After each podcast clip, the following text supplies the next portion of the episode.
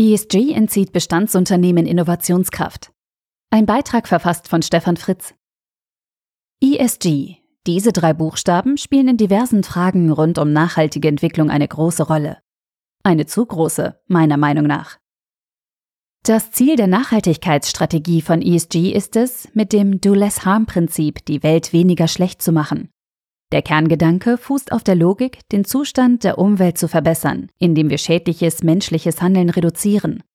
Umgesetzt wird dieser Gedanke über verschiedene Reporting Frameworks, wie die Global Reporting Initiative, die Task Force on Climate-Related Financial Disclosures, das Sustainability Accounting Standards Board und einige weitere. Diese Reporting Frameworks konzentrieren sich im Detail zwar auf andere Schwerpunkte, haben aber eines gemeinsam.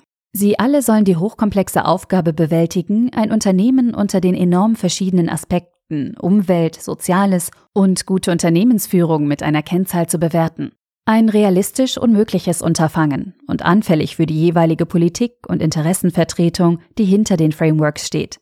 Von der EU ist es aber gewollt, dass eben diese wissenschaftlich hochzweifelhaften Kennzahlen zur Lenkung von Kapitalströmen genutzt werden. Durch die 2021 in der EU festgelegten Sustainable Finance Disclosure Regulation müssen Vermögensverwalter über ihre Investments berichten und greifen dabei auf die ESG-Frameworks zurück. Was im ersten Moment nett klingt und für eine angebliche Transparenz bei den Endkunden sorgen soll, führt faktisch zu einer Cancel-Logik von Unternehmen, die mit bestehenden, alten, erprobten oder vielleicht auch überholten Geschäftsmodellen unterwegs sind. Man könnte also auch von staatlich geförderter Diskriminierung oder auch von aktivem Blacklisting reden.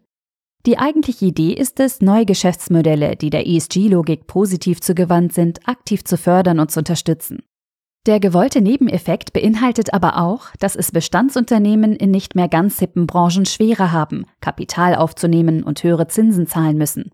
Kapitalanleger meiden diese Unternehmen in der Folge und investieren nicht mehr in solche Modelle oder deinvestieren aktiv ihr Kapital, wenn sie schon investiert waren.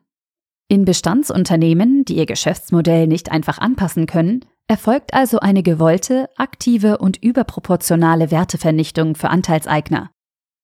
Ein Blick in einige der betroffenen Unternehmen zeigt zum einen, wie lang und weitreichend diese Liste ist, aber auch, welche Unternehmen erstaunlicherweise nicht darunter fallen.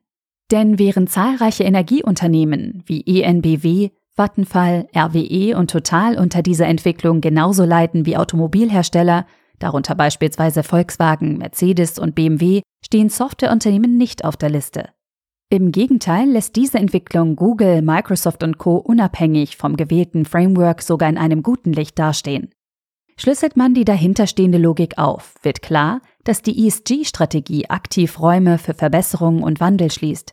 Wenn beispielsweise ein Konzern wie RWE, der vor 50 Jahren noch die gewollte und geförderte autarke Energiepolitik Deutschlands zum Kerngeschäftsmodell hatte, nun einen anderen und vor allem nachhaltigeren Weg einschlagen will, wird diesem Unternehmen aktiv die Chance zur Transformation genommen. Dies geschieht, indem es für eine Windparkinvestition einen höheren Zins zahlen muss als ein neueres Unternehmen mit einem besseren ESG-Score. RWE kann sich noch so sehr ein Bein ausreißen und betonen, auf dem richtigen Weg zu sein und bereits 20 Prozent der Energie aus erneuerbaren Quellen zu produzieren und zu vertreiben. Das führt zu nichts anderem als dazu, dass ihnen Scheinheiligkeit attestiert und vorgeworfen wird. Der Wandel und eine positive Veränderung von Bestandsunternehmen wird damit also systematisch von der EU durch Regulierung und von Interessensgruppen durch die Fokussierung auf Negatives verhindert. Diese Wirkung wird in der breiten Gesellschaft durch die mediale Abbildung des Ganzen nur noch verstärkt. Ist ein Windpark von RWE schlechter als ein von einem Green Energy Provider errichteter und betriebener Park? Ist das ein gutes Signal für den Wandel in eine bessere, positive Welt? Wir zerstören mit diesen negativen Narrativen das notwendige Vertrauen, das es für einen positiven Wandel braucht. Das ESG-System ist weder zielführend noch wissenschaftlich. Es bringt uns nicht voran und ist im Gegenteil dazu eine Bremse auf dem Weg in eine positive Entwicklung, in der innovative und auf Transformation ausgelegte Projekte gefördert werden. Die Entscheidung, welches Unternehmen einen besseren ESG-Score erhält, folgt dabei keinen objektiven Entscheidungskriterien. Ein Beispiel verdeutlicht diese Problematik. BMW und Mercedes erhalten nach dem ESG-Bewertungskatalog starke Abzüge im Bereich Umwelt wegen der Produktion von Verbrennern. Die Bereiche Soziales und nachvollziehbare Prozesse sind hingegen positiv bewertet. Tesla steht dem entgegen rund um das Thema Umwelt gut da, hat aber große Schwächen im Bereich Governance. Wer bekommt nun den besseren ESG-Score? Wer ist besser oder weniger schlecht für den Planeten und für uns Menschen? Faktisch hängt diese Entscheidung vom gewählten Narrativ, also der gerade laufenden Story ab. Von einem wissenschaftlichen, objektiven und vor allem eindeutigen Standpunkt lässt sich das Ganze nicht entscheiden. Dass all das eine positive Lenkung von Engagement auf lohnende Innovations- und Transformationsprojekte massiv erschwert, steht jedoch außer Frage. Als Konsumenten können wir Verbraucher mit den Füßen abstimmen. Wir können ein Produkt und einen Service kaufen oder uns aktiv dagegen entscheiden.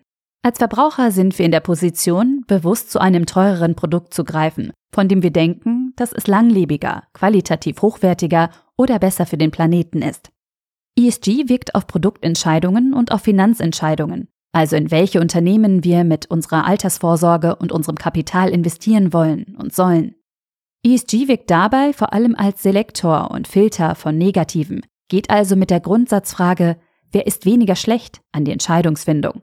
Aber sind das wirklich die Fragen, die wir uns bei der Entscheidung für oder gegen ein Finanzprodukt stellen sollten?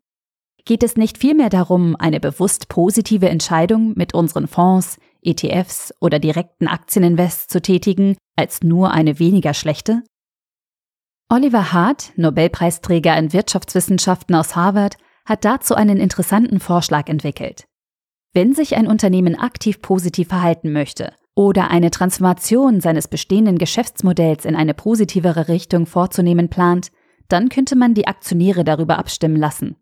Das Unternehmen kann solche Verbesserungs- oder Transformationsprojekte aktiv zur Abstimmung bringen. Damit können Bestandsunternehmen, die sich ändern wollen, einen Teil der Gewinne in den eigenen Umbau investieren. Hart geht davon aus, dass es sicher Investoren gibt, die dem Unternehmen vertrauen und einen Teil der Rendite für einen zukünftigen höheren Unternehmenswert nach der Transformation investieren, indem sie heute auf Gewinnausschüttungen verzichten. Ähnlich wie es heute bereits viele Menschen tun, wenn sie sich, nicht immer vollkommen rational, eine Solaranlage auf dem eigenen Dach montieren lassen. Oliver Hart macht mit seinem Exit versus Voice Ansatz einen konkreten Vorschlag, wie wir Anleger aktiv in Zukunfts- und Innovationsprojekte von börsennotierten Unternehmen einbinden können, indem wir auch Kleinanlegern über ihre Proxys einen Gestaltungsrahmen geben. Dies ist ein wichtiger Schritt, um in unserer Welt mit positiven und aktiven Entwicklungen Impact, also konkrete positive Wirkung zu erzeugen.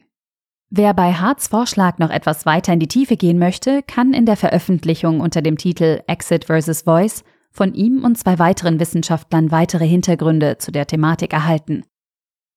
Der Blick in die Zukunft mit ESG zeigt, dass Bestandsunternehmen dem Kriterienkatalog vielleicht noch genügen können, sie aber schlechtere Ratings und damit einen schlechteren Zugang zu Kapital erhalten.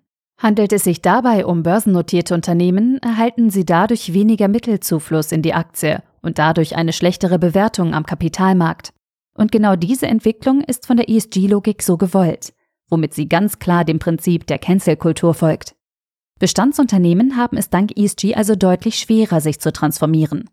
Damit schadet ESG nicht nur diesen Unternehmen, sondern dem ganzen Planeten.